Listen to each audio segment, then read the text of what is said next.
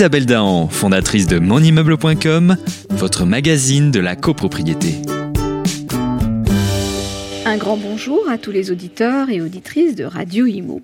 Aujourd'hui, je vais revenir sur une décision de la Cour de cassation concernant la régularité de la convocation à l'Assemblée générale. En effet, il est fréquent que les copropriétaires contestent la validité d'une AG des copropriétaires en invoquant l'irrégularité de la convocation. Rappelons les règles en la matière. Sauf le cas exceptionnel des assemblées générales spéciales, le syndic doit convoquer tous les copropriétaires sans exception. Il est évident que pour exécuter correctement sa mission, le syndic doit disposer des adresses postales de chacun des copropriétaires. À défaut, le copropriétaire non convoqué peut demander l'annulation de l'Assemblée générale.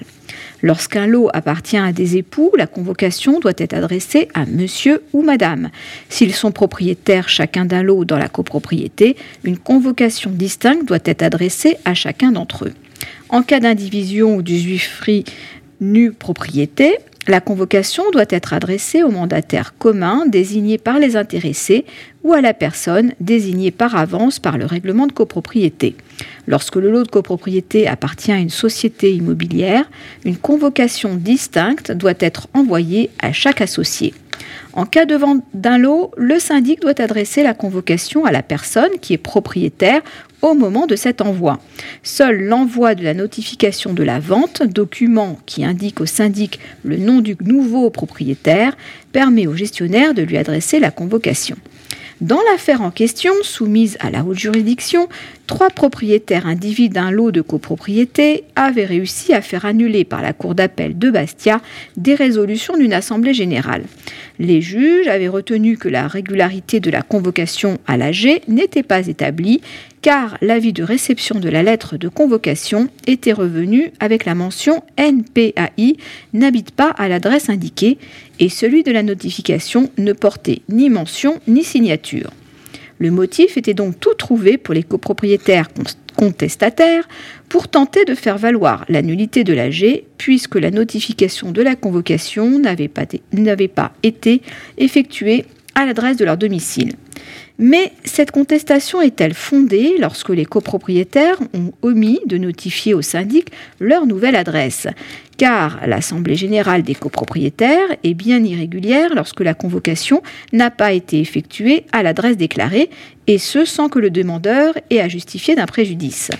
Mais encore faut-il que le syndic de copropriété dispose d'une adresse du copropriétaire actualisée, dans la forme précisée par l'article 64 du décret du 17 mars 1967.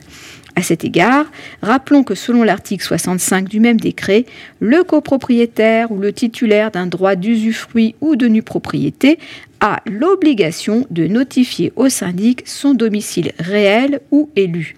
Cette information à jour, déclarée au syndic, semble incontournable pour envoyer les notifications et mises en demeure au domicile des copropriétaires. La notification de changement d'adresse doit être faite par courrier recommandé ou par télécopie avec avis de réception conformément aux dispositions de l'article 64 du décret. Il faut savoir que même si les notifications adressées par courrier recommandé par le syndic lui reviennent, il n'est pas tenu d'effectuer des investigations auprès des fichiers des hypothèques ou du registre du commerce pour localiser par lui-même l'adresse du domicile du copropriétaire. C'est bien pour cela que la Cour de cassation a décidé dans cet arrêt du 28 mars 2019 que la convocation adressée au dernier domicile connu des copropriétaires est valable.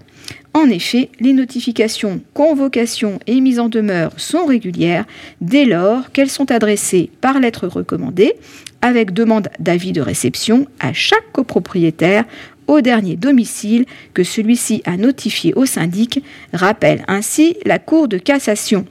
Dès lors, les copropriétaires ne sauraient être recevables en leur demande d'annulation des résolutions de l'AG litigieuse. Il faut reconnaître le bon sens de cette décision qui renforce la sécurité juridique des résolutions adoptées au cours de l'Assemblée des copropriétaires.